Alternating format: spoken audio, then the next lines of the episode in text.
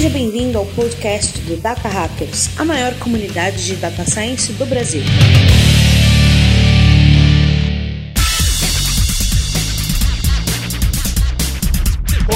Hackers! Sejam bem-vindos a mais um episódio do nosso podcast. Eu sou Paulo Vasconcelos e hoje nós vamos falar sobre um assunto que eu curto muito, mas que eu não entendo porra nenhuma. Então, para me ajudar nesse papo de hoje, eu vou chamar aqui meus amigos para a gente falar sobre qual o trabalho e o que faz um engenheiro de dados. Que profissional é esse que facilita a vida de cientista de dados, cria os pipelines e a arquitetura todinha que a gente precisa para criar ciência. Para me ajudar nesse papo aqui, eu trago ele, o melhor engenheiro de dados que eu conheço, Alan Sene. Fala galera, eu sou o melhor engenheiro de dados que o Paulo conhece porque ele conhece uns dois.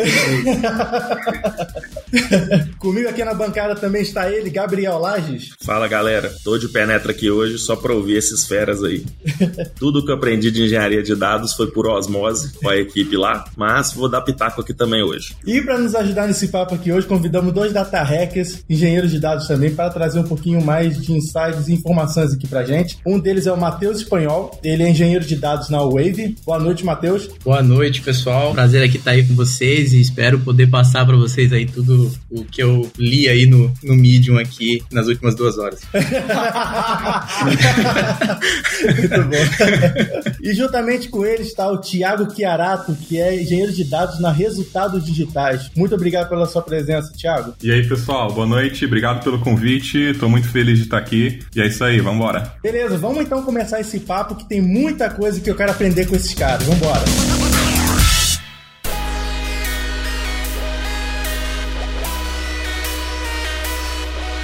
Eu quero saber quem é que vai me responder quais são os 42 vezes do Big Data.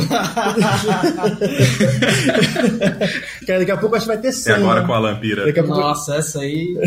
Esse post tá gerando polêmica, viu? Então, eu tenho uma coisa pra falar sobre esse post. Que assim, só pra contextualizar a galera, né? Então, tem um, um detalhe sobre esse artigo, que ele, ele foi criado, uh, o artigo Os Três Vezes do Big Data foi é, 2001, certo? Foi criado pela Meta Group, que teve um cara chamado Doug Lane, que ele falou sobre os três V's do Big Data, que é volume, velocidade e variedade. Sim. Certo? Até aí tudo beleza. Só que aí teve uns camaradas que foram, foram aumentando a- as coisas. Aí teve depois os quatro vezes do Big Data, certo? Sim. Em seguida, teve os 7 vezes do Big Data, os 10 vezes do Big Data e agora tem os 42 vezes do Big Data. E, cara, eu tinha ficado muito bolado porque esses 42 vezes do Big Data, quem fala esse artigo é o pessoal da KD Nugget, mano. Eu respeito os caras pra caralho. Falei, que merda é essa, mano? Então, tipo, eu tô olhando aqui o artigo deles e as tags são 3 vezes do Big Data e a tag de humor, mano. Ah! Sacou? Tá explicado. Aí.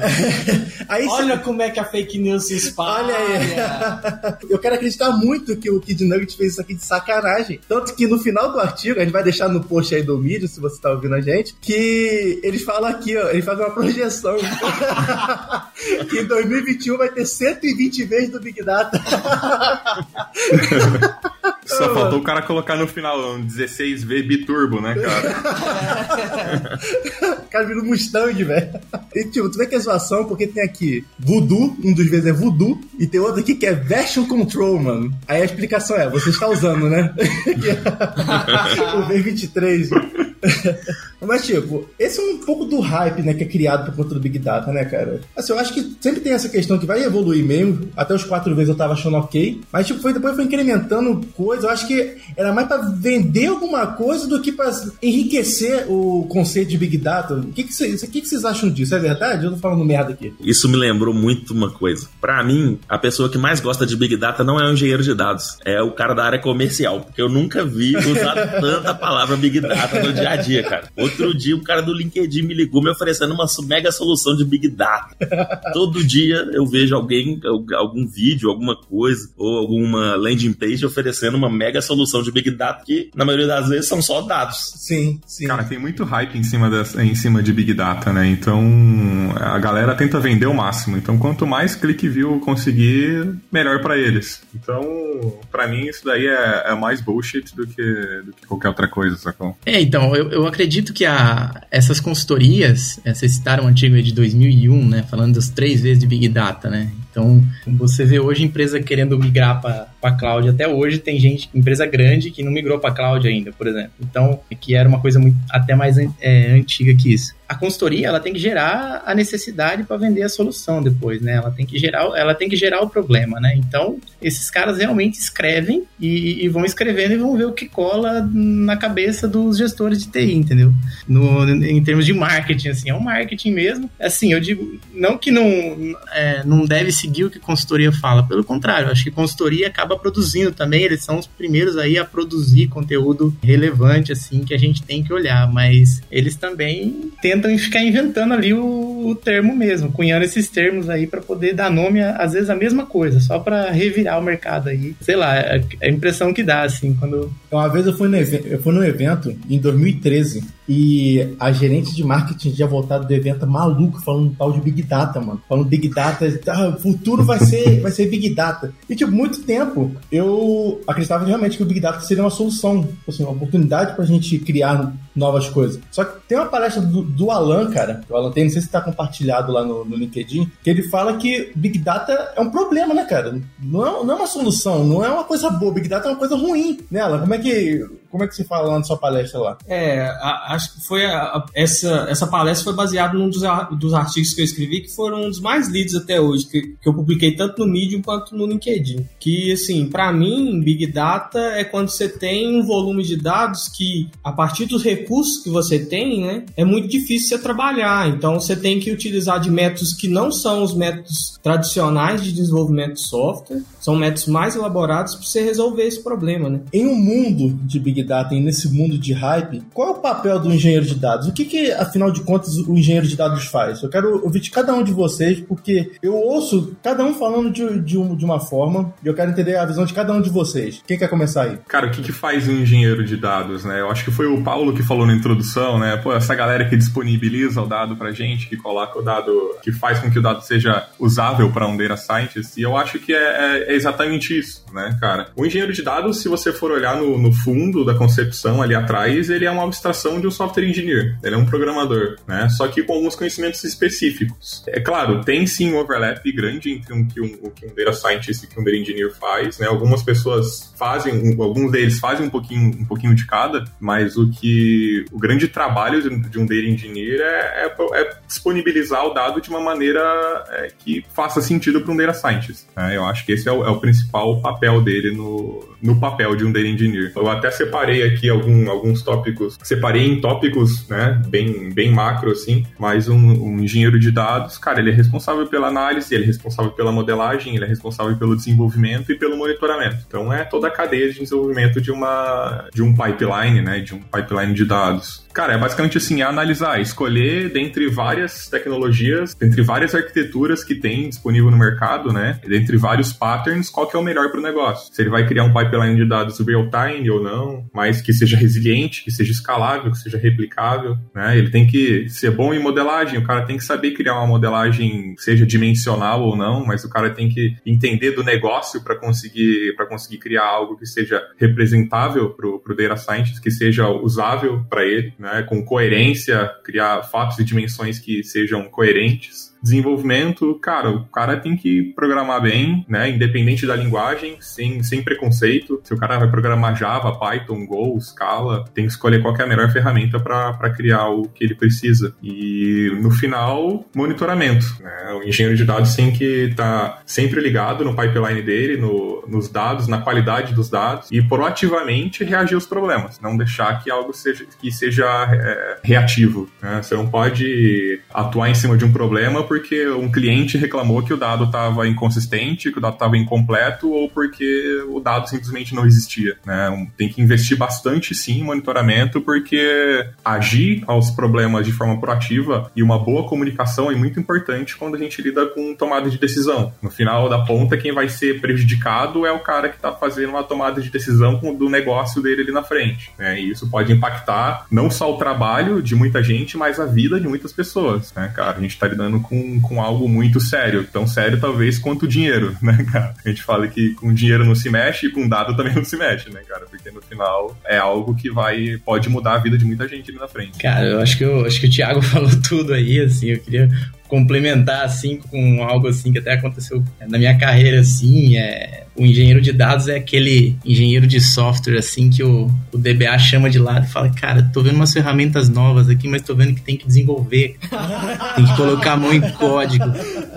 tenho que sujar minhas mãos aqui, tenho que tenho que usar Python, tenho que usar Scala, tenho que usar um monte de coisa, cara. Você não quer, você não quer vir pro meu time não para me ajudar? Aí esse cara vira engenheiro de dados. É um desenvolvedor que tem foco, que é mais focado em dados, é aquele cara que sempre preocupa lá o que, que o DBA vai pensar da query dele.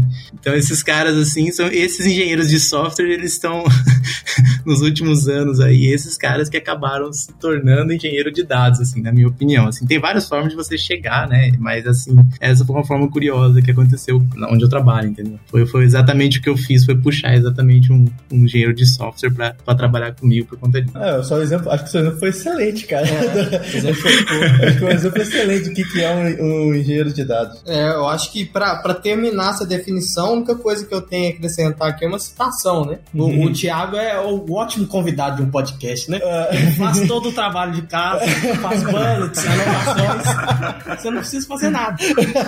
A citação que eu, que eu trago aqui é do Nathan Mars, que é o criador da Apache Storm, que é uma, uma ferramenta open source aí, lógico, né, do, do da Fundação Apache, uhum. que trabalha com streaming de dados em grandes volumes, né? E ele fala exatamente isso que o Thiago falou e que o, que o Matheus exemplificou. O engenheiro de dados é um tipo especializado de engenheiro de software que possibilita a outros responderem questões sobre grandes datasets com restrições específicas de latência e de tempo. Olha só. Então, é, é, é exatamente isso, né? O, o, engenheiro de dados é o cara, o engenheiro, o engenheiro de software que começou a se especializar em dados para resolver principalmente problemas com grandes datasets, com o menor tempo possível, com a menor latência possível. Exato, até custo também leva em consideração né, nesse, nesses pontos. Né? E, e, o tempo, a latência, eu acho que é uma coisa importantíssima que não adianta você fazer uma arquitetura foda se você entrega o seu dado em dois dias. É. Né? Então, acho que vocês ilustraram muito bem a, o papel do engenheiro de dados.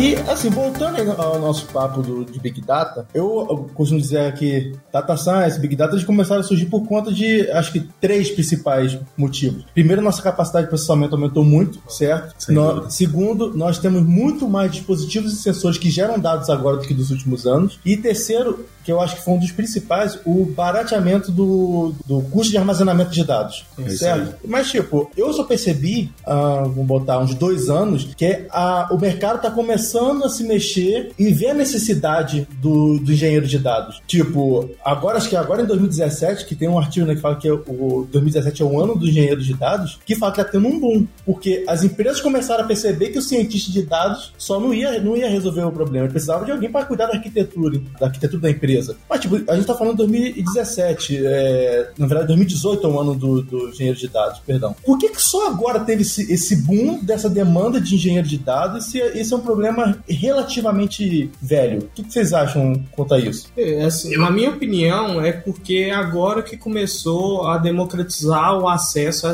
a esse tipo de ferramentas, né? Ferramentas para processamento de dados massivos surgiu, pelo menos que eu lembre, com o artigo do MapReduce que a, que a Google liberou então, o MapReduce foi o que, que se aproveitou das novas do que, que eles chamam de commodity hardware, né? Que a cloud tem começado a disponibilizar aí, que é o storage barato e computação distribuída, resiliente de forma barata também. Então, hum. você pode criar várias VMs, né? Que podem subir e podem descer e são elásticas por definição mesmo de criação delas, em cima de um storage que é muito barato e que você consegue consumir de forma distribuída distribuída e resiliente, né? Porque um, um dos grandes problemas de processamento de dados massivos é que quando você está fazendo uma transação, pode ac acontecer de durante esse tempo que você está gastando de fazer essa transação, a máquina morre e você perde todo o seu processo. Sim, sim. MapReduce e depois o, o RDD, o RDD do Spark, começaram a tratar esse tipo de problemas que deram ferramentas para surgir novos paradigmas de programação que os engenheiros de dados começaram a adotar. Né? Cara, eu acho que o que tem tem facilitado bastante também, ou, ou na verdade, o que tem atraído bastante as empresas para contratar é, um engenheiro de dados foi muito isso que o Alan falou, no sentido de facilitar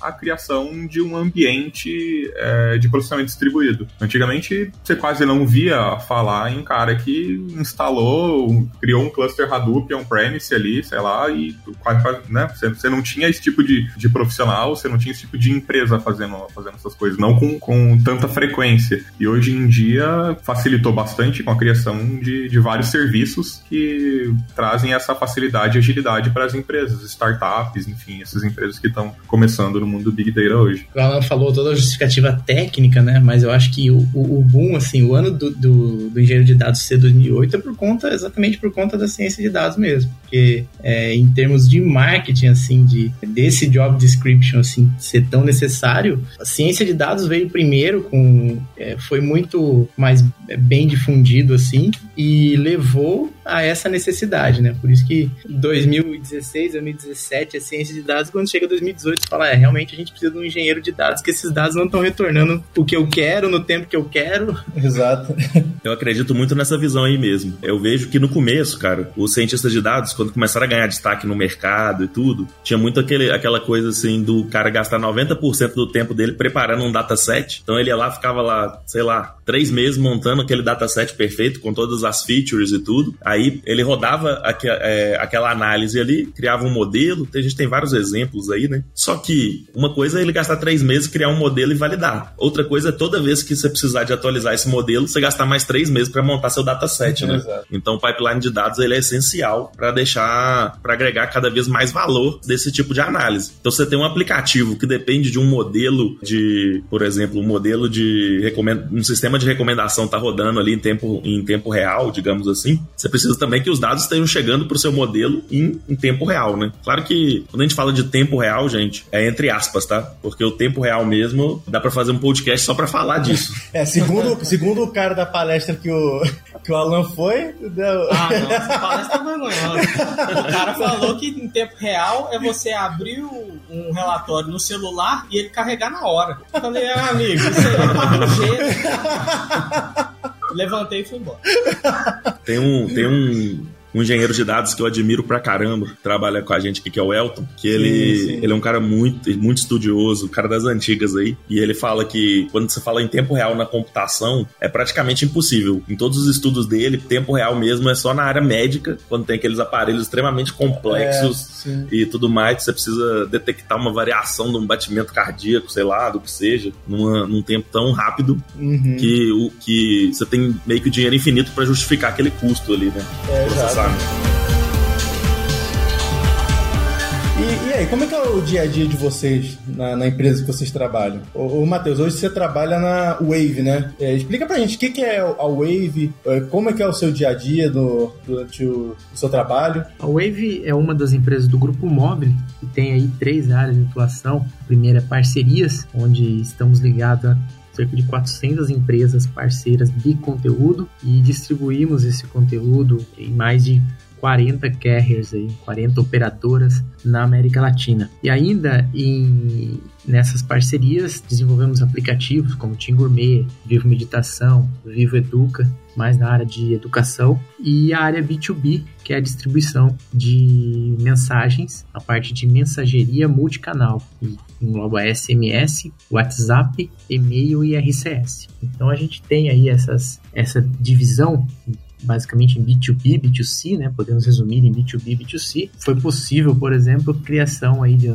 de dois data lakes, né? Um na na AWS e outro no, no Google, né? Com o Google BigQuery. E é isso que eu comento, inclusive, lá na minha palestra no QCOM. Então, somando tudo aí, a gente está falando em torno de 50 terabytes aí nos dois data lakes. A minha rotina é sustentar ambientes de, de dados desde a sua origem, como bancos de dados transacionais, utilizamos bastante Postgres, MySQL, é, temos que gerenciar, particionar e temos muitas tarefas automatizadas, né? Então a gente tirou um pouco do foco da equipe em tarefas de DBA para colocar maior esforço na, nas tarefas de engenharia de dados. Então, desde a origem, a gente sustenta o ambiente da suporte para equipes de desenvolvimento. No ambiente analítico, a gente tem Redshift, BigQuery, Athena, Data Lake, né, no S3, é a AWS Glue também para gerenciar metadados. Então é gerenciar esse ambiente, entender os requisitos do negócio e atender áreas de cientista de dados, Data Analytics, BI, uma série de clientes internos aí. Essa é a parte técnica da, da coisa aí, as tecnologias, né? Que eu tenho que dar suporte no dia a dia. Bastante reuniões de arquitetura, né? Para fazer o meio de campo entre as equipes para realmente buscar o, a empresa data-driven. Né? Governança de dados também, é, soluções que, que, sejam completas para atender o requisito do negócio e fazer com que as equipes não percam tempo antes de analisar esses dados, né? para que os dados estejam prontos para essas equipes analisar. Então tem muito também o trabalho de disseminar essa cultura data-driven, otimizar o acesso aos dados para essas equipes envolve muita governança. Então, quando você libera e cuida dos dados da empresa inteira, tem que trabalhar bastante com governança de dados e ultimamente assim, com a ascensão de tantas tecnologias assim, a gente tem que definir os rumos e ver o que tentar prever mais ou menos o que, que vai acontecer. Então a gente busca sempre evangelizar. No meu caso, atualmente estou tentando evangelizar bastante sobre democratização de dados. Então, muitas conversas sobre arquitetura com várias equipes, principalmente engenheiros de software, cientistas de dados, para chegar aí em soluções aí de engenharia de dados que facilite nossa vida com essa quantidade de dados aí que, que só aumenta, né? Basicamente, otimização de acesso também a dados e não só subindo hardware ou comprando mais, é, colocando mais é, capacidade lá na, de processamento na Amazon, mas otimizando o custo também, né? Porque a gente tem uma série de produtos dentro da Wave e a gente precisa rodar esses produtos no menor custo possível. É bem estilão de startup mesmo. É, não tem aquela margem assim que você pode subir lá e resolver todos os seus problemas com hardware e a otimização acaba sendo uma coisa bem legal de fazer também.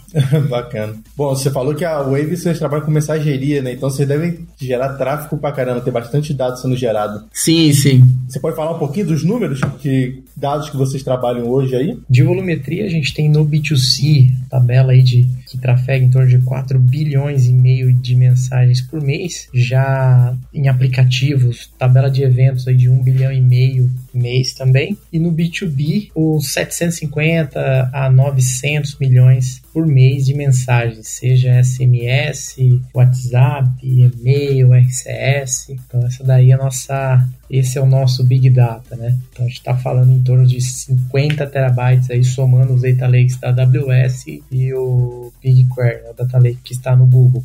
Não, bacana demais, cara. É, inclusive essa, essa palestra do, do Matheus aí, vale a pena a gente colocar esse link, que é uma palestra muito boa sobre estruturação de data lakes. Ótimo. É, me ajudou bastante durante um projeto que eu estava executando. Que maneiro, se, se tiver compartilhado todo mundo, joga lá no post também. Legal, legal. Ô, Thiago, hoje você trabalha na Resultados Digitais, certo? Você é engenheiro de dados lá, né? Acho que algumas pessoas devem conhecer o Resultados Digitais, a famosa RD, né? Mas conta um pouquinho pra gente o que, que é a RD e como que é o seu, o seu trabalho lá, o seu dia a dia. Legal. A RD é uma empresa sediada aqui em Florianópolis, né? Onde tem o seu principal produto hoje é o RD Station Marketing, que é uma plataforma integrada de marketing digital. Hoje a RD tem aproximadamente 15 mil clientes no Brasil e, e, no mundo também. A gente começou uma expansão internacional né, o ano passado e a gente já tem alguns escritórios avançados no, no México e na Colômbia. O RD Station Marketing é uma plataforma integrada de marketing digital em que centraliza toda a estratégia de marketing numa única, num único sistema. Né? Então, criação de landing pages, campanhas de e-mail, ads, análise BI. Então, a gente tem tudo dentro do mesmo, da mesma ferramenta. Né? Você, hoje em dia, existem bastante gente que faz campanhas de e-mail usando MailChimp, criando landing pages né, com outras ferramentas, usando, usando diversas ferramentas para construir uma estratégia de e-mail marketing. E a, a, o RD Station ele é uma plataforma única que resolve todos esses problemas. Com relação a, ao meu dia a dia na RD, Hoje eu tô. A gente começou essa área de data recentemente na empresa, mais preciso no começo desse ano, tá? Então, atualmente eu estou estruturando, ajudando a estruturar a área e a montar o time que vai levar para frente todo esse projeto. A gente começou no início do ano a montar uma estratégia de construir toda a área de data em volta de um data lake. A gente escolheu construir um, construir um data lake ao invés de estruturar um data warehouse que talvez entregaria valor com, com mais velocidade, porque um data lake traria mais, né, ou trará mais flexibilidade para as análises. Quando a gente fala de uma startup, a gente fala de mudanças, né, de mudanças muito, muito rápidas. Então, às vezes uma análise que eu estou fazendo nesse quarter, no quarter que vem ela não tem tanta relevância relevância. Então, ficar administrando um DW, onde eu preciso a cada semestre fazer um alter table, é, é, né, alterar uma, uma estrutura de uma tabela por causa de uma análise que a, o que eu tinha antes não, não prevê, então é, não faria muito sentido, né? E não, não traria tanta agilidade para o negócio. Então, a gente preferiu desenhar uma arquitetura em volta de um data lake que é, a gente aplica todos os conceitos de, do data lake, que é ser schema on read, né? Então, a gente captura o dado sempre na, na, na origem da informação, o dado cru, para poder ser pós-processado ali na frente, para que eu consiga trazer flexibilidade de análise depois. Hoje a gente tem processa aproximadamente 2 bilhões de eventos, mais ou menos por mês, então às vezes um pouquinho menos. E os desafios que a gente tem hoje são basicamente os desafios de uma plataforma SaaS. Então, é, prever churn, então eu preciso saber qual, qual a, como que está a minha safra com relação aos clientes que entraram é, recentemente, por que, que os clientes estão dando churn, por que, que eles estão continuando usando a minha ferramenta, por que, qual é o diferencial que eu tenho lá dentro. Eu preciso também de, além disso, um dos principais desafios é o, o, o com relação ao inbound marketing, que é provar o ROI. Então, quando a gente traz pro, o marketing para o mundo digital, já é um pouco mais complexo de mostrar o retorno de investimento. E muitas vezes, né, ou a maioria das vezes, o um, um inbound marketing ele não é algo que traz valor para você em um mês ou dois meses. Ele é algo mais a longo prazo. Então você vai começar a colher resultado depois ali de seis meses, depois, depois de um certo tempo. Então é muito importante você mostrar o ROI com a devida qualidade para o seu cliente lá na frente. Então hoje o desafio tá, tá basicamente nisso, tá? Então o foco, como eu disse, na montagem do time, a, estruturar a arquitetura, né? Mas sempre mantendo um foco lean e mostrar valor para o cliente o mais rápido possível. Maneiro, cara. E assim, a gente está falando aqui de bilhões de eventos sendo gerados por, por mês, por dia. O, o, o engenheiro de dados, ele, tem que, ele especificamente tem que trabalhar com Big Data ou, ou não? Isso não é uma, uma regra? Eu, eu acredito que o Big Data é, é o ambiente, é o habitat natural aí do engenheiro de dados. Se você não precisa de uma solução mais elaborada que envolva desenvolvimento, então você pode resolver com um banco de dados tradicional, um data house, alguma coisa assim. Assim, não que não tenha soluções é, que você precise ali, tem poucos dados, mas que você precisa criar alguma coisa, mas é, a gente tem muita ferramenta no mercado, né? Que, inclusive que evitam o próprio desenvolvimento, né? Então tem diversas ferramentas assim. Você pode pegar, por exemplo, um, um ETL que faz diversas coisas de desenvolvimento, tudo em caixinhas, né? Então, se você consegue resolver com um TL na sua, na, nas caixinhas ali, o engenheiro de dados acaba é, não, não sendo muito, muito interessante, assim, muito necessário nesse ambiente, entendeu? Você pode pegar um, um kettle da vida lá e montar um monte de coisas lá que vai funcionar porque você está trabalhando com poucos dados, entendeu? Com poucos dados, qualquer coisa funciona, qualquer, qualquer coisa que você faça lá, entendeu? É, cara, é até uma coisa que eu tava, que eu tava lendo recentemente, será que um engenheiro de dados, é, né, um pouco, rebatendo um pouco aquilo que você falou, né, Matheus? Será que o engenheiro de dados se caracteriza pelas ferramentas que ele usa? É porque às vezes a gente, a gente fala que por, por eu estar usando Postgre ao invés de estar usando Redshift, por exemplo, eu não estou fazendo Big Data. Mas às vezes eu posso estar fazendo sim, mesmo com não, não usando essas ferramentas né, é, é hot do mercado. Sei lá, é só, um, é só uma provocação. Talvez a gente não, não, não, te, não tenha que caracterizar o engenheiro de dados pelas ferramentas, mas também pelo, pelo trabalho, né? Pelo contexto do que ele está fazendo ali dentro. É, eu acho que assim, o, o engenheiro de dados ele está sempre, ele tá sempre é, resolvendo resolvendo problemas de analisar dados num tempo razoável, utilizando os, men os menores recursos possíveis, né? É, apesar de a gente utilizar essas ferramentas aí, que inclusive tem até gente que chama Hadoop de Big Data, né? Tem uhum. pessoas que chamam o Data Lake de Big Data. As ferramentas estão começando a materializar aí o, o Big Data, né? Uhum.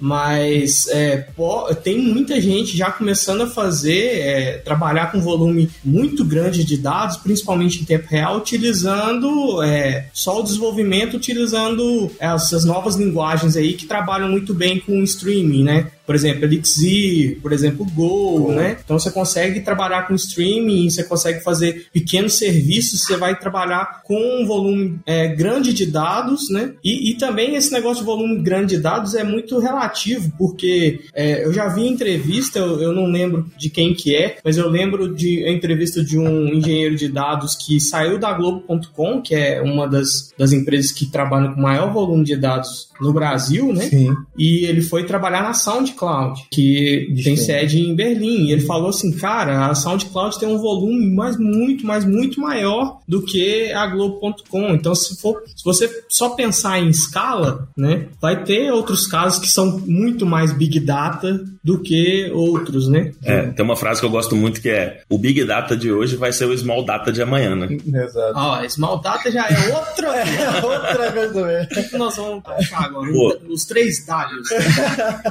se a gente pegar, se a gente pega só a fala do, da, da galera que está conversando aqui com a gente, o Thiago falando aí de 2 bilhões de, de eventos e tudo mais, cara, é, é bem natural que com o tempo, com a evolução da tecnologia, com, com a evolução da velocidade de processamento de dados que continua acelerada, né? Sim. E capacidade de, captura de Capacidade dados. de captura, armazenamento, computação quântica, né, cara? Que dá para fazer um podcast só sobre isso. Exato. Mas é bem provável que o que a gente conhece hoje como Big Data é um dado, é uma quantidade absurda de informação que ninguém consegue gerenciar, tudo, vai ser algo mínimo no futuro, né? Uhum. Ó, e me, me corrija se eu estiver é, errado, mas o Thiago fez a provocação aí, né, de que o engenheiro de dados, será que o engenheiro de dados ele tá limitado, ele é engenheiro de dados dependendo da ferramenta que ele usa? Tem empresas aí, tipo o, a Uber, que usa mais QL, né, cara?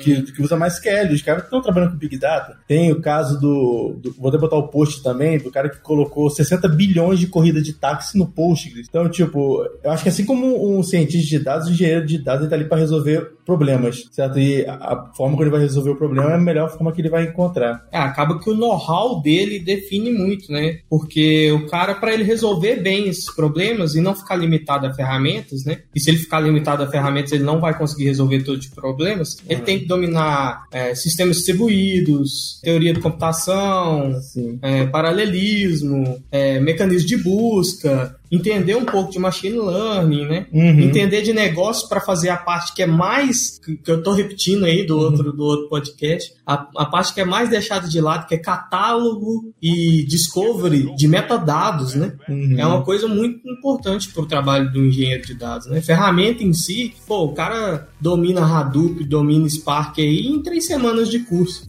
Exato. Exatamente, não, não tá ligado a, a ferramenta exatamente. Eu trabalhei, boa parte da minha carreira foi é, fazendo o Postgres voar não só em transacional, mas em analítico também, em ambiente analítico. Então, eu nunca precisei de um, de um engenheiro de dados exatamente, por quê? Porque o Postgres, a, o próprio desenvolvimento dele, é, os, os, desenvolvedores colocam, embutem coisas dentro do, do banco de dados, do próprio sistema gerenciador de banco de dados. A partir do momento que aquilo começa a ficar muito caro para você escalar, para você ter escalabilidade horizontal, para você ter paralelismo, começa a ficar muito caro caro, aí você vê que você já está na tecnologia, talvez você está chegando ali no, no limite que aquilo foi feito, entendeu? Aquilo foi feito. Eu concordo que funciona, então assim, eu já, é, já gerenciei bases assim que, que eram maiores do que muito, muitos ambientes de Big Data, tinha mais terabytes do que tem muito em Atena por aí e Redshift e funciona bem. Agora, a questão do custo para você gerenciar aquilo é, fica maior. Então, o engenheiro de dados ele entra aí com um ferramental completamente diferente, com conhecimento de diversas ferramentas que, que muda um pouco o jogo, entendeu? Que você consegue usar um storage de baixo custo, você consegue aproveitar e tirar o melhor do, do banco de dados relacional sem precisar onerar muito, criar aquelas tabelas gigantescas, um monte de particionamento. E, então, assim, é, o ferramental ele muda, mas ele não é específico, ele nunca está ligado assim exatamente a, a isso aqui define o engenheiro de dados, mas eu diria que se o banco de dados resolve é o DBA, o DBA vai cuidar, entendeu? Agora, passou disso, qualquer solução, independente do volume, na verdade, que você, se você não for usar o banco de dados tradicional, você vai precisar de um engenheiro de dados. É, interessante. É, é, é bacana lembrar que tem gente que pergunta, né? Pô, engenheiro de dados é a mesma coisa que um DBA, né? Mas o DBA, as preocupações que o DBA tinha, né, são preocupações que hoje o engenheiro de dados às vezes não, nem vai ter no começo da carreira dele, né? Por exemplo, o, o DBA se preocupa muito com a parte física, né, modelagem física dos servidores particionamento e etc. Né? Até, até uma palavra famosa aí que muita gente não, não sabe mais, que é o table space, né? Uhum. Você conseguir alocar lá o, o espaço da tabela particionado em formatos de arquivos diversos de forma a otimizar um banco de dados. É, um engenheiro de dados ele já nasce com um ferramental disponível, né, que dá para ele fugir do tradicional, né? Sim. Então são dois perfis que são necessários, mas são dois perfis que são quase que diferentes intrinsecamente. Os dois complementam. Na maioria dos times faz muito sentido você ter os dois perfis, né? Mas eles são eles são diferentes. Exatamente. E até falando um pouco mais sobre volume e, e, e o tamanho de dado, né? Que a gente estava falando sobre o Big Data de hoje, é o Small Data de amanhã. Dá pra gente prever um pouco disso olhando para trás, né? Olhando para aquilo que o Bill Gates falou em 81 lá, que ninguém precisará mais do que 637k de memória em um computador pessoal. Exato. Pô, 637k, né, cara? Então, por aí a gente já consegue ter uma medida mais ou menos de como, de como evoluem as coisas, né, cara? Pô, passaram-se quantos anos ali de, né? Hoje 687k, um arquivo TXT que se abre e fecha ele, então é mais que isso. Bem isso, cara. Bem é o payload que você tá recebendo ali, de um bilhão por segundo. é um pixel do Google Chrome.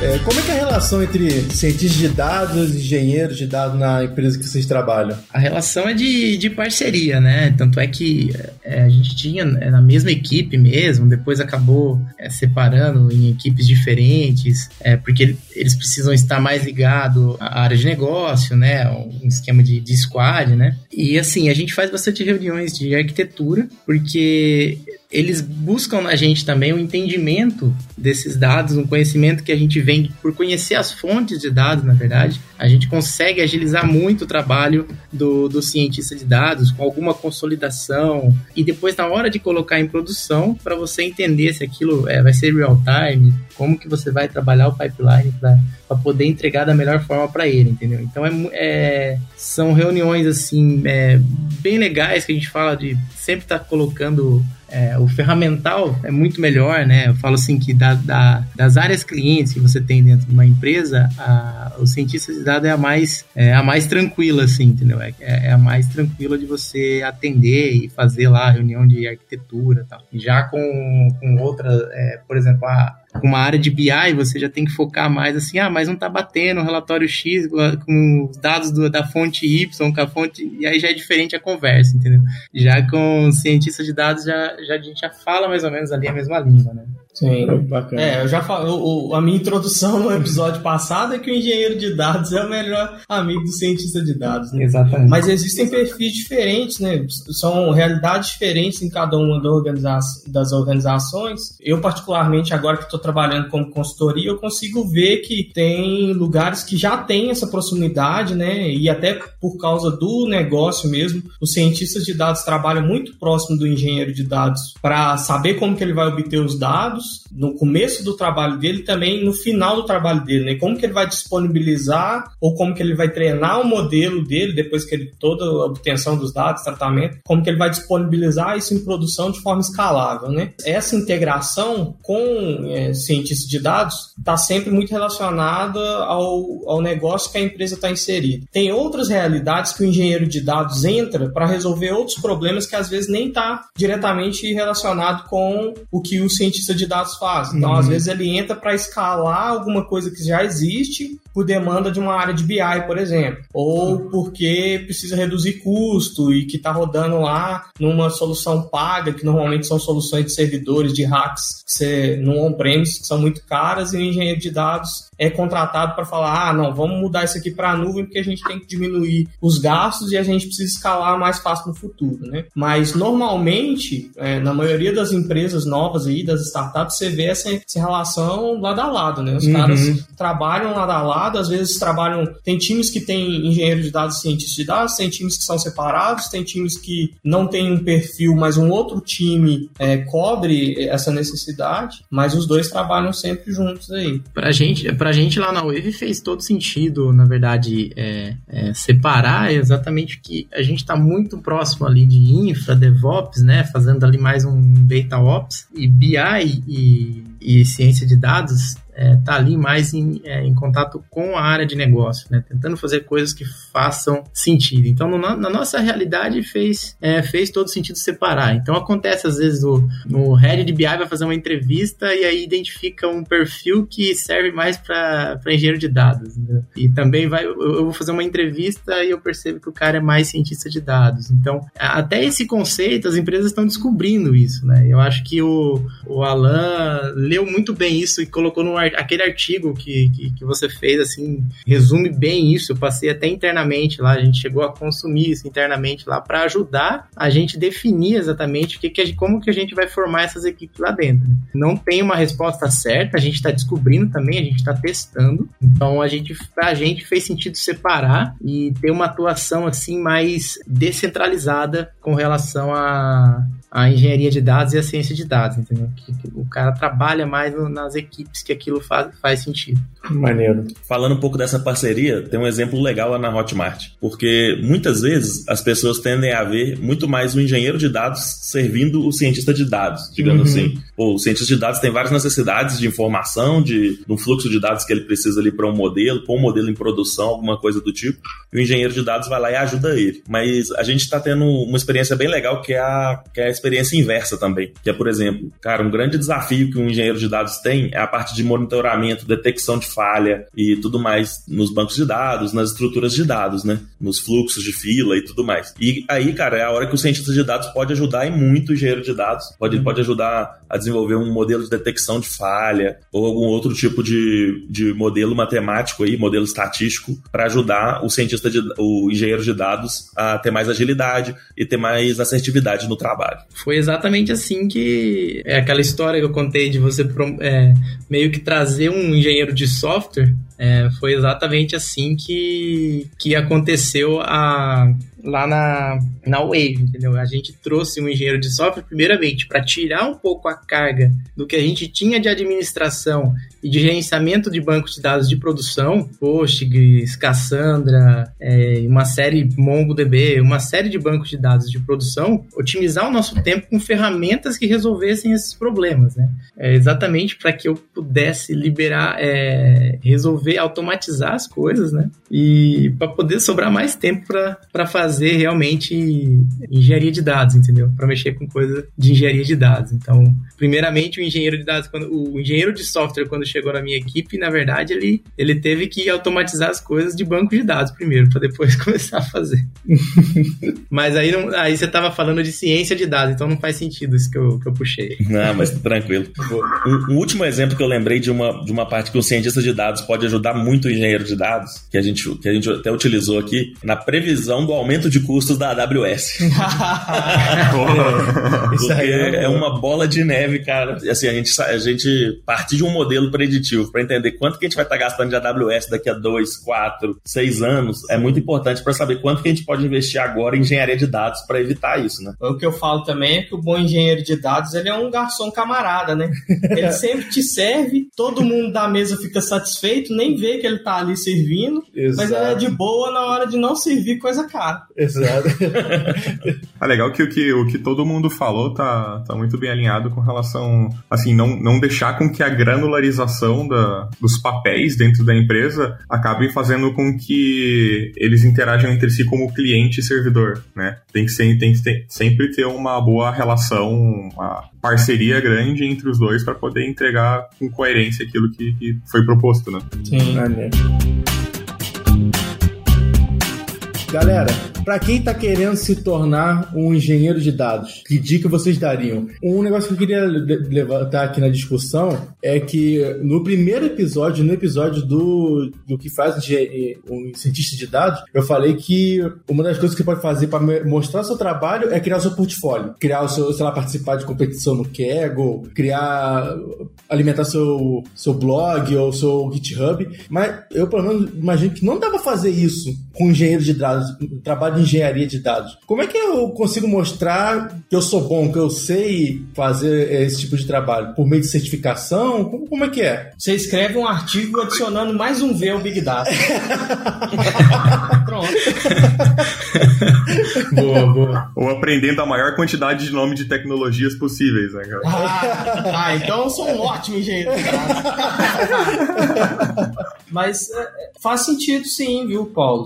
Hoje a gente tem tanta ferramenta de automatização de criação de infraestrutura, né? Infraestrutura como código, uhum. que um bom engenheiro de dados ele tem que saber dessas ferramentas, ele tem que saber é, criar recursos, né? Que processem dados massivamente. E esses recursos têm que ser elásticos, né? Então, se eles são elásticos, eles podem subir e se destruir em pouco tempo. Eu acho que um, um bom engenheiro de dados hoje ele tem a total capacidade de fazer um GitHub, escrever vários posts sobre é, criação de infraestruturas e o principal, mostrando que essas, que essas infraestruturas são elásticas e são totalmente desacopladas de um monte de clicação que você, você precisa fazer no console da Google ou da AWS. Saquei, interessante. Uma ideia que eu tenho, cara, de uma forma que o engenheiro de dados pode mostrar que ele entende daquilo, ou que pelo menos ele teve curiosidade e foi a fundo, talvez escrever conteúdos e até deixar muita coisa no GitHub relacionada a benchmarks, né? Você pode testar duas, três tecnologias diferentes uhum. é, diante de uma mesma situação. Então você pode pegar um, sei lá, um, um, um banco de dados gigantesco que estiver disponível na internet. É, eu já vi alguns e, artigos assim. Inclusive. E testar com diversas soluções e mostrando como que cada solução reagiu diante daquele cenário ali, né? E aí já atualiza o seu LinkedIn. aí você já vai colocando um monte de buzzword no seu LinkedIn. Mas assim. Mas a gente ainda não falou como que a pessoa começa, né? Exato. Tipo, eu tenho que saber programar. Isso é, é necessário. Eu tenho que saber programar para ser um engenheiro de dados? Eu acho que sim. Sim. Com certeza. Eu também acho que sim. Você, é, primeiro você tem que ser um engenheiro de software, só que você tem que respirar dados. Você não pode ser aquele engenheiro de software que nunca viu um SQL na vida, entendeu? Então é diferente. Eu, eu pelo menos nas entrevistas, eu é por aí que eu, que eu percebo assim, falo, não, esse, esse cara não, não gosta de dados, ele, ele, gosta de. Ele é engenheiro de software, ele não é de dados, porque o engenheiro de, so, o engenheiro de dados ele tem uma pegada um pouco diferente. É, eu penso bem parecido com o que vocês falaram, e até uma dificuldade que eu tenho hoje em dia, tá? Porque quando eu abro uma vaga de engenheiro de dados, eu vejo muita gente tentando migrar da área de BI, por exemplo exemplo, ou da área de DBA uhum. para a área de engenharia de dados, e eu sinto muita falta desse conhecimento em engenharia de software mesmo, sabe? Então, eu não sei se é na minha realidade aqui que eu não consigo encaixar uma pessoa que não seja um engenheiro de software na posição, pelos diversos desafios que a gente tem aqui no dia a dia, ou se é geral mesmo de, da profissão de engenheiro de dados. O que, que vocês acham? Eu acho que faz todo sentido, porque a gente começa a ver que tem muito mais pessoas querendo ser um engenheiro de dados do que propriamente sendo um engenheiro de dados aplicando para tua vaga, né? É, uma coisa muito difícil, né, para quem está começando. É, se, quando no primeiro podcast quem ouviu aí vai lembrar da minha trajetória, eu comecei programando pipelines de dados em Perl e fazendo interface em JavaScript, né, em 2010. Uhum. E nesse tempo eu dei uma volta gigantesca e passei pelo desenvolvimento de software até aprender bem os paradigmas de desenvolvimento de software e arquitetura de software. Então uhum. eu tive que aprender Solid, eu tive que aprender é, boas práticas de integração contínua, de versionamento de código, de agilidade, de trabalhar em equipe, etc. Até eu chegar ao ponto de estar tá confiante o bastante saber o tanto de arquitetura, o tanto de software, o tanto de infraestrutura para falar, opa, eu sou um engenheiro de dados. Maneiro. Mas num post que eu escrevi, até que o Matheus citou, é, eu até que voltei atrás, porque esse perfil é muito unicórnio, né? Então, uhum. eu defini três tipos de engenheiro de dados para ajudar quem está começando. Você tem o tipo A, que é o tipo analisador,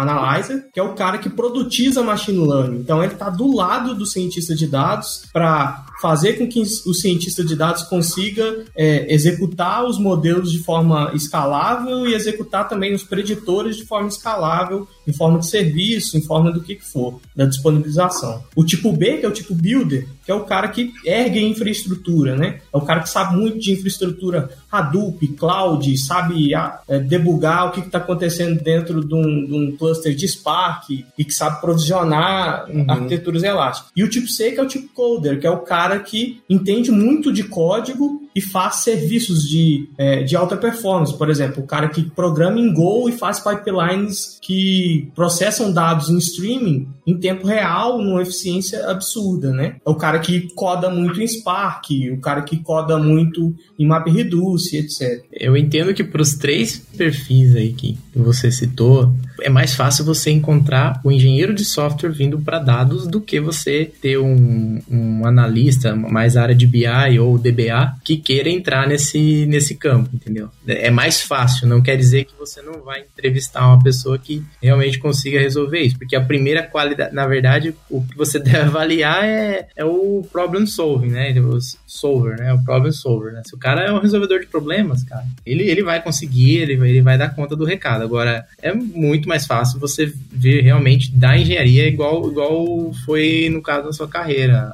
É, também concordo. É, é, eu acho que o background de engenharia de, de software tem que ser muito forte nesse cara, né? Não só de engenharia de software em específico, né? Porque tem alguns lugares que você vê engenharia de software, por exemplo, na minha graduação, engenharia de software era só discussão de metodologia de projetos. Mas sim, sim. a matéria engenharia de software, né? não sei se vocês fizeram o mesmo currículo que eu, mas a ciência da computação, principalmente as bases de, de computação distribuída, computação paralela, redes, né? Que é, tem que ser muito forte nesse cara. Tem um outro detalhe também que eu vejo. Hoje, hoje em dia, o engenheiro de dados, muitas vezes, ele tem que ser meio poliglota, assim, né? Tem que falar várias linguagens, porque para algumas soluções ele precisa talvez usar escala, talvez para alguma coisa mais específica ele precisa pegar alguma coisa em Python, alguma coisa em Java. Então, essa é um pouco a nossa realidade aqui. É, o que eu falei no começo, né, de ter a maior quantidade de, de buzzwords possíveis para se tornar um, um, engenheiro de dados, não, é brincadeira, mas não é tão brincadeira assim, né? Porque o, o, ponto que eu trago é o engenheiro de dados ele tem que ter um conhecimento aproximado sobre muitas coisas. Eu acho que é um, é um, é um ponto importante, porque o conhecimento nunca é pleno. Tipo o seu madruga, assim, né? então. não adianta porque a gente nunca vai ser o, o master de, todos, de todas as tecnologias. Mas é muito importante a gente ter um conhecimento amplo, né, mesmo que seja raso, sobre várias coisas, porque quando a gente precisar resolver um problema e a gente sabe que aquela determinada ferramenta resolve aquele problema, a gente sabe onde buscar a solução, entendeu? Então eu acho muito importante para um, um engenheiro de dados ele ter essa capacidade de estar tá sempre estudando, sempre buscando coisas novas que estão surgindo por aí para poder aplicar quando for necessário. Vou trazer um ponto aqui também com relação ao engenheiro e ao software, ao, ao, engenheiro de software querendo ser um, um, engenheiro de dados. Não só é interessante que o cara tenha o conhecimento de um engenheiro de software para se tornar um engenheiro de dados, mas que ele tenha até um conhecimento mais aprofundado com relação a algum, alguns pontos. Né? É muito importante que um engenheiro de dados não se deixe levar, se deixe levar pelo desenvolvimento orientado a hype, né? Simplesmente porque assim é muito importante que ele entenda aquilo que aquilo que ele está usando é bom por isso, por isso e por aquilo. Né? Ele não vai simplesmente usar Redshift porque Redshift tá todo mundo usando. Ele tem que saber por que, que ele tá usando Redshift ao invés de usar um Postgre, né? Ou por que, que ele tá salvando dados em Parquet e não em JSON. Então eu acho bem interessante para quem quer se tornar um engenheiro de dados começar a entrar nesses níveis mais baixos, bits e bytes assim mesmo com relação às soluções, né? Nada, não, isso não vai acontecer da noite pro dia. Ninguém vai aprender da noite pro dia, né, ao, subir um cluster Hadoop. Mas é muito importante que aos poucos você vá se aprofundando em cada um desses tópicos, em cada um desses tópicos. Galera, para finalizar, quero que vocês façam uma previsão aí para o futuro do engenheiro de dados. O que, que vocês acham que vai rolar em 2019, nos próximos anos para a profissão de vocês? Tanto na parte de processo, ferramenta, tecnologia. Vou jogar essa bomba na mão de vocês aí. Cara, pela granularização dos, da, da, dos papéis, daqui a pouco a gente tem um engenheiro de, de streaming, um engenheiro de batch, um engenheiro de. Vai ter engenheiro de tudo daqui a pouco.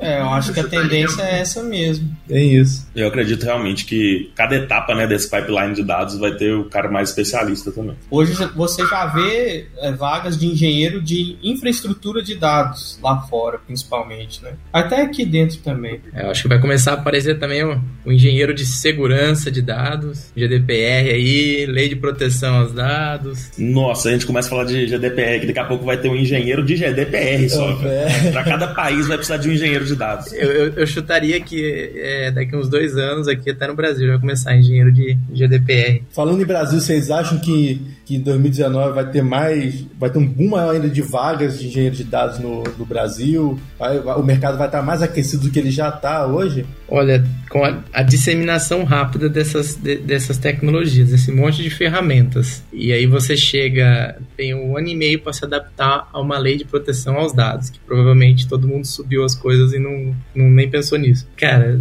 só tende a aumentar a demanda, só tende a aumentar a demanda, ao meu ver, assim, pelo menos pelos próximos, sei lá, cinco anos, talvez seja muito, é, cinco anos, sei lá. Cara, eu acho que o, o, o- o caminho que o mercado está tomando, né, o rumo que o mercado está tomando é basicamente um caminho sem volta, que é a produtização de várias ferramentas. E eu acho que essa produtização vai, vai atrair cada vez mais esse tipo de papel para as empresas. Né, porque traz facilidade para montar um, para se criar um pipeline de dados. Então, hoje em dia você não precisa mais subir, mo- montar um cluster Hadoop on-premise. Você pode usar o, hoje em dia, né, tem, tem várias coisas se tornando serviço. Você tem o Cloud Composer do Google, que é uma versão do Apache Airflow. Você tem o Glue, que é basicamente, além de um catálogo, é um Spark as a Service, né? O Athena é um Presto as a Service. Então, eu acho que essa produtização que o mercado está fazendo com, com várias tecnologias aí vai trazer cada vez mais esse tipo de papel para dentro das empresas. É, eu acho que uma coisa que está faltando e que vai começar a ter aproximação do engenheiro de dados mais da parte de negócio, não só quando está relacionado à ciência de dados, mas principalmente aquela parte que eu falei que está renegada, né? Que é a parte de catalogação e de discovery de dados, né? Como o volume de dados e a variedade dos dados estão cada vez maiores, né? As empresas estão crescendo e estão tratando de cada vez contextos mais diferentes. O engenheiro de dados vai ter um papel essencial na forma de como esses dados são ingeridos e na forma de quais pessoas podem ter acesso a esses dados, como que elas vão descobrir esses dados e como que uma pessoa vai ter ali é, o tão sonhado, a tão sonhada democratização dos dados desde a coleta até o último job que rodou para disponibilização de uma métrica, por exemplo. Aí a gente só faltou tudo que a gente falou aí, data ops, democratização, só faltou a, a outra coisa, a outra buzzword aí, governança também. Exatamente. É, governança. Vou deixar aí, governança, que foi o que o Lages falou. E é isso, galera. Nosso episódio de hoje fica por aqui. Esperando que vocês tenham gostado desse papo. Eu aprendi pra caramba aqui. Já vou colocar mais umas 15 buzzwords lá no meu LinkedIn.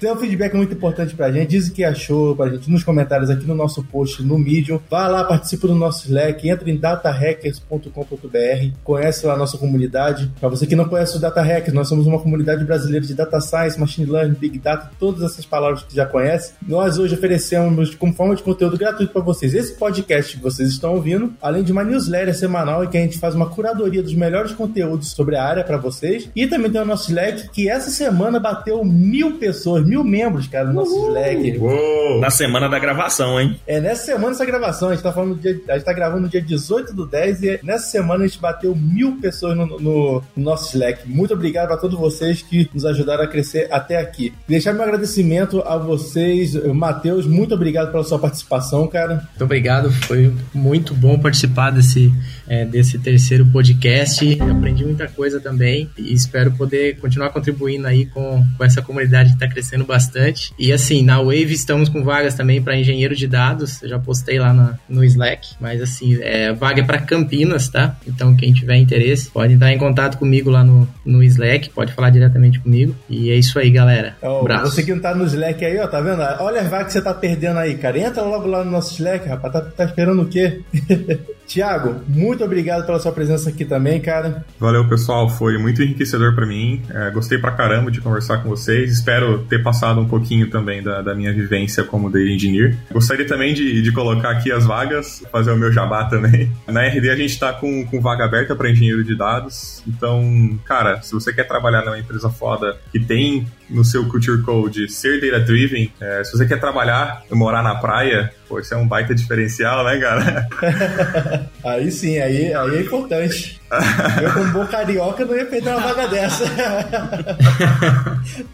cara, se você quer trabalhar no, num ambiente legal, uma empresa que foi eleita quatro vezes seguidas a melhor empresa para se trabalhar em Santa Catarina, tá entre as 20 melhores empresas para se trabalhar no Brasil. Se você quer trabalhar com, com, com Google Stuff, né, Google Cloud Dataflow, Apache Beam, a gente está construindo o nosso pipeline todo em volta dessa arquitetura. Vem conversar comigo no Slack, trocar uma ideia. Pode me encontrar lá que temos vagas abertas. Ó, oh, galera, não perde essa oportunidade, não. Dois feras referências aqui, hein?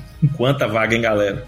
Vou fazer meu jabá também, porque ontem eu fechei o budget de vaga para 2019 inteiro. Eita! Tem vaga de engenheiro de dados até dezembro. Dá tempo,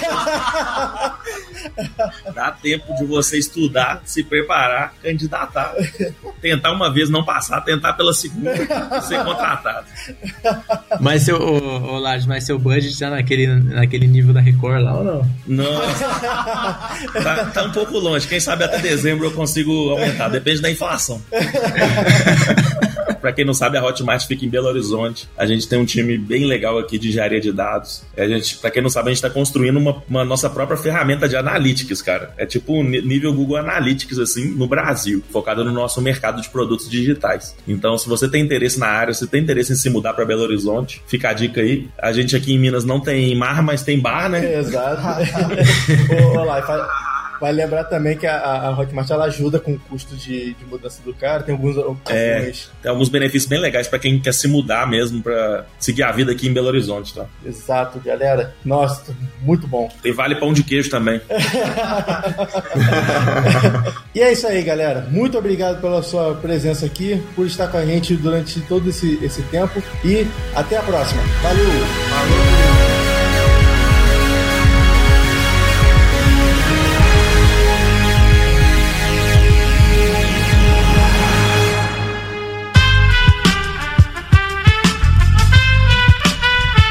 Este podcast foi editado por Aerolitos Edição Inteligente.